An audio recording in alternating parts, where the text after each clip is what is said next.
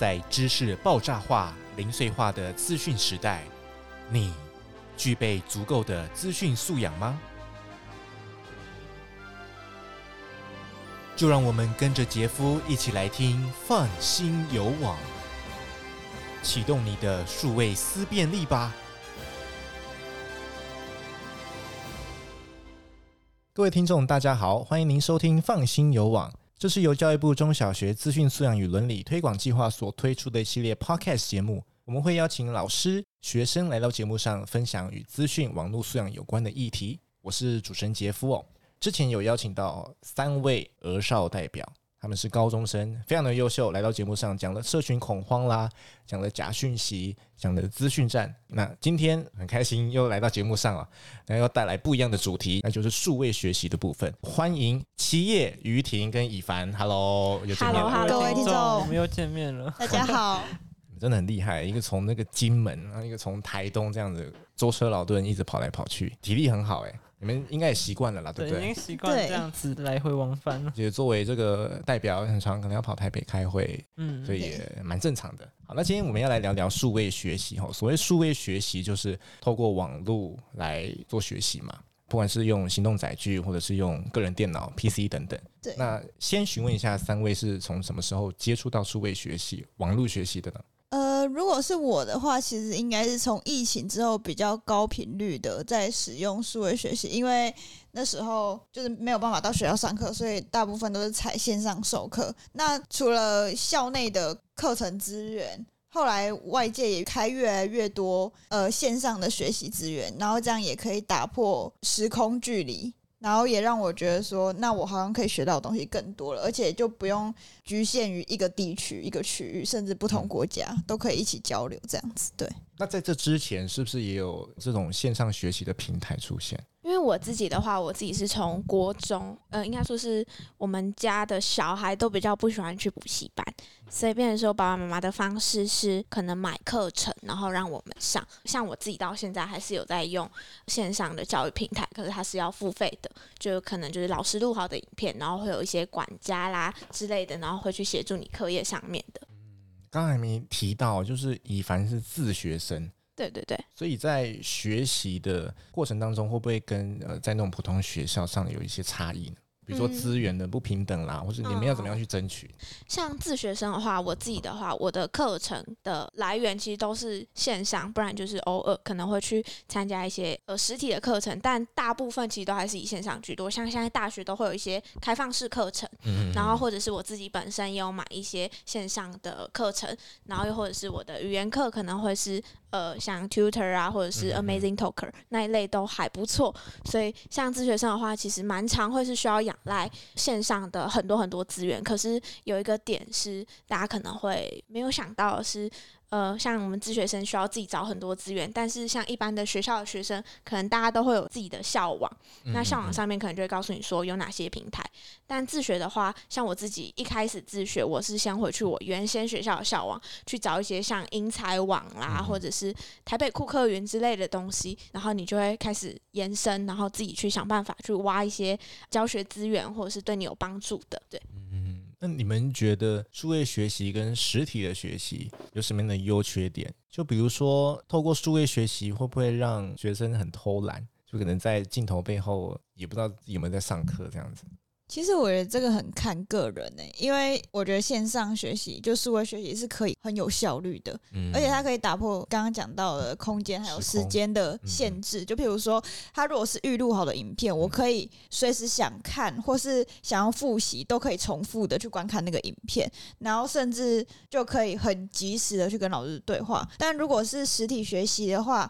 也有它的优点，那就是我有更多可以与其他人交流还有对话的机会，像社交能力啊什么的。其实我觉得都在实体学习的时候会更好的培养。你们比较喜欢哪一种？嗯，我自己还是觉得可以实体是最好，因为我也蛮喜欢实体的。嗯，第一个我觉得当然就是因为使用这些数位的媒介，其实用久了对眼睛来讲其实会很酸、很不舒服。那第二点的话，其实我觉得我还蛮现在还蛮喜欢就是跟大家聊天啊相处。可是其实嗯，像之前疫情期间就蛮有感，就是很难有太多的机会，就是除了课堂上，因为你课堂可能四十分钟、五十分钟，那结束之后下线了，那大家就没联络。那可能就是在等下一堂课。那其实中间下课时间，以前都是我们在实体上课，很精华，大家分享自己生活，然后聊天的这些时段，那可能就要被迫要取消，那可能就变成要透过其他的方式。所以我觉得，呃，是以上课来讲，它的优点就是你有更多交朋友的机会，那你有更多了解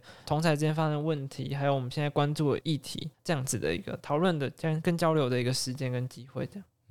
没错，其实大家现在在这边录 podcast 也是，嗯，现在录 podcast 其实可以远端录啦，对，但是我们还是希望可以邀请到一下现场来，就是能够有营造这种聊天的感觉，所以我觉得这个也蛮好的。那你们都有听过生生有平板、生生用平板这个计划吗？有有，所以学校学校已经有提供了。我们我之前在学校的时候是，是不是每个人都有？哦、就是他是看教室，然后或者是老师如果有写到这个计划，他才可以就是在这门课上面使用平板。嗯嗯，然后我们平板都会一台小车车，然后就是它可以让你充电，嗯、然后但是它就是一号、二号、三号、四号都是就是固定就是排好的，然后每个人就是可能上课前就会去拿，又或者是小组活动的时候可能就会使用到一些数位的辅助，就会用到平板这样。看到你们有写到，就是实验教育参与计划这个状况，是不是可以来说明一下？哦，讲到这个，就是像实验教育学生，其实因为生生有平板是 for 就是在学校里面的学生，可是像实验教育的学生，就是毕竟是有些呃有分像自学或者是像机构的，或者是共学团体的，嗯，就是会不太一样。那像自学学生可能就会比较没有这一块的资源，就变成说你的一些设备啊什么都是要你自己去呃负担，或者是你自己去想办法去寻找，对，就变成说有一点落差。那网络的问题，像我们刚刚有聊到，就是在一些偏远的山区，他们是没有资源的嘛？那是不是用什么样的呃方式去募资还是什么的？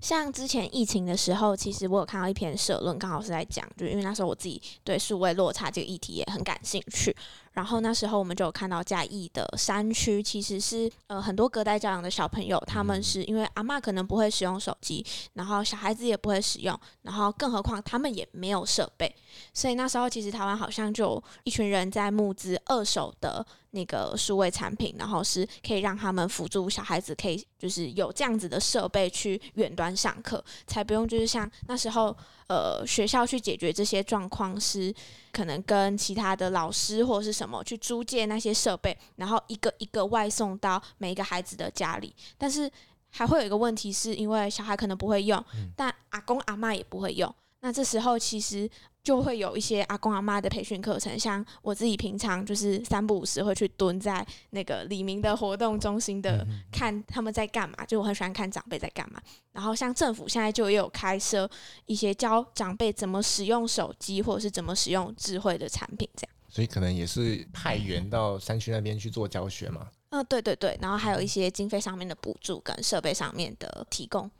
那这个也可以讲到偏远地区的数位落差，然后特别是我们今天的来宾有两位，一个是来自东部，一个是来自离岛金门哦。你们有觉得呃，就是在你们的家乡啊，会有这种数位落差吗？呃，如果是我的话，因为我是读台东市区的私立高中，所以在我们学校的话，这个情况比较少。哦、但区对，但是如果是在呃其他比较远的国中小。就是其他乡镇的国中小，其实有听到一些老师在讲说，就硬体设备其实因为经费下来已经是足够的，就是偏乡有时候缺的不是钱，缺的是师资还有资源。就是譬如说，他们不知道怎么用，不知道怎么最好的去利用这一台设备，所以其实这样子才是造成资源落差最大的一个关键，而不是说因为我没有这台，嗯嗯嗯，呃，这台设备，所以。我有资源落差，不是，是因为我不知道怎么最好的利用。那我不知道，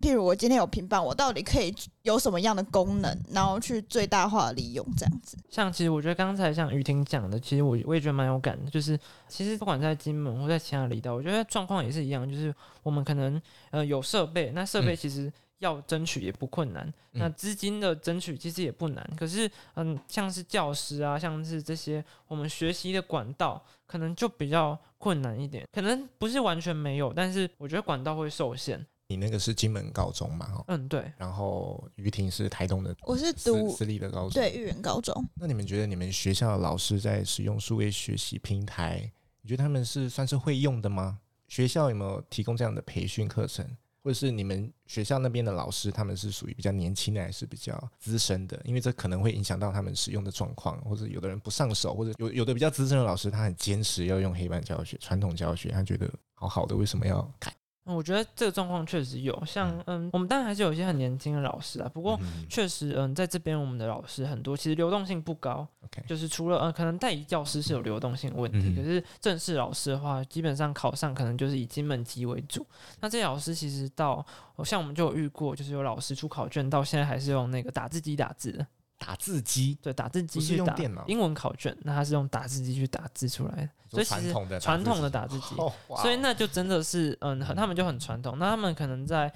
对他们来说，像疫情期间那段时间，他们可能也就很很痛苦，因为他们平常没有这些使用的机会，这些老老师。那他们在上课上面，可能某部分上学生不能说完全被放生，可是就会导致，因为老师对于数位产品的不熟悉，所以学生会因为这样子的不熟悉，而没有办法获得到很好的教学品质跟教学上的资源。那台东市这边状况是不是比较还好？呃，如果我们学校的话是还好，因为其实我们的董事长本身是就是在开补习班的，嗯、那其实补习班就会有呃，像是要预录课程啊，或者是线上线下同步，所以其实我们学校有些课程也是采用线上，那设备来说的话是算蛮齐全的。不过其实像我觉得像数位学习，现在当大家接触越来越多，其实疫情之后，我觉得我们的可能管道也不单纯只是嗯平常教学，就是校内的教育。其实我觉得108课纲之后，我们很多是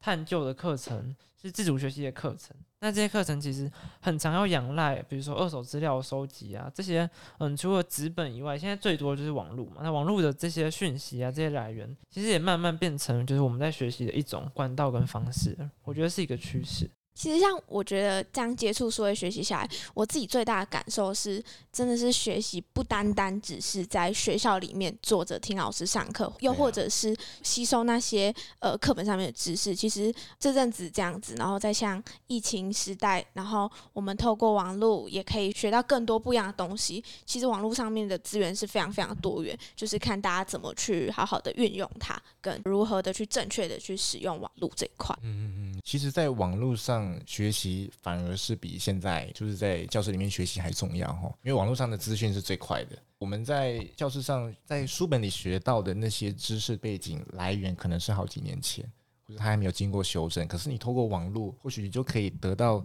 资讯，就是说，诶，这个东西在什么时候有经过修改，然后它是最新的。对，其实我觉得这个数位学习有一点。在离岛上，我觉得感受是很有感的，就是像可能我很喜欢参加营队，我很喜欢参加这类型的活动。那可是很多营队跟活动都是办在重要的城市，比如说台北、台中、高雄。那本岛可能至少可能还有机会，就是嗯，透过高铁啊，透过台铁通勤。但对于离岛学生来说，这个嗯，通勤的成本跟时间，包括金钱上的负担，我觉得都是相对比较沉重的。但像现在，其实这种线上课程或是论坛是改以线上方式举行，我觉得对我们来说，就嗯，相对多了一个嗯机会，而且可能也有减少到一些嗯都市跟都市之间或是城乡之间的一个差距，我觉得是有影响的。其实这样的方式我觉得也蛮好，就是我们有更多人的管道可以去接触，尽管可能跟都市来比还是缺乏蛮多的啦。那如果都用书页学习，会不会影响你们培养一些软实力，比如说团队协作，或者说沟通能力、说服的能力等等？会不会就比起实体来说少了这些机会？其实我觉得实体学习跟数位学习是要相辅相成的。那如果是讲沟通能力、合作能力的话，我觉得在呃儿少代表制度的话，其实也有蛮多这类型的培训。就像我们在寒假的培力的时候，就有跟其他国家的儿少代表做交流。那因为他们没有直接到现场，所以也是用线上的。那我们小组跟小组之间，如果有人没有办法到场的话，其实我们也是会呃线上跟实体同步。对，就大部分都是采这样子的方式。那就呼吁到刚刚我们前面讲的。还是比较喜欢实体的感觉，对不对？嗯，对，应该是说，我觉得这个实体变成是大家相比较下来，是觉得是一个比较好的方式，就比较习惯。线上的方式出现是多一种机会，嗯，多一个机会让你有可以去多认识，或者是原本没有办法出席，但是让你有机会可以再出席，再跟大家互动的方式。对，呃，以凡是从几岁开始自学？哦，其实我才刚自学半年，所以其实我之前也是在普通的高中。嗯嗯嗯，对，所以我自己觉得的话，其实我蛮喜欢使用数位学习。我跟他们可能比较有一点意见上面不太一样，就是我自己觉得数位学习是一个蛮省时间的方法。但当然，他们刚才讲到就是数位学习跟实体其实相辅相成是一件很好的事情，因为其实毕竟实体是人跟人之间可以有最直接交流的时候，因为有时候呃在荧幕前，又或者是我们在通话中，其实你没有办法很直接的去知道说他的想法，又或者是没有办法看到他的表情，可能就会误会，或者是。没有办法这么直接的去理解一些东西，所以其实就是实体跟数位相辅相成是一件非常非常重要的事情。哇，所以你才开始自学半年左右的时间？对，是，但是我觉得可能跟我这个年纪也有关，就是我待过学校，也尝试过自学，所以自然而然就会有两种很大的，一开始就会很大不一样的感受。就是学校有东西，可能自学你一切都要靠自己，所以我自己觉得我自己的感受是很深很深的。所以听了这么多，不晓得各位听众对于数位学习的优劣有什么看法呢？如果有任何的看法或是建议，都欢迎您在我们底下留言哦。今天很开心，也谢谢三位儿少代表，都非常的优秀，来到节目上，谢谢你们，谢谢大家各位听众。同时也欢迎您关注教育部资讯素养与认知网，我们会不定期的更新，还有提供教材给大家，大家也不要错过喽。谢谢各位听众今天的收听，我们是放心有网，我是主持人杰夫，那我们就下次再会喽，拜拜，拜拜拜。拜拜。本节目由教育部赞助播出。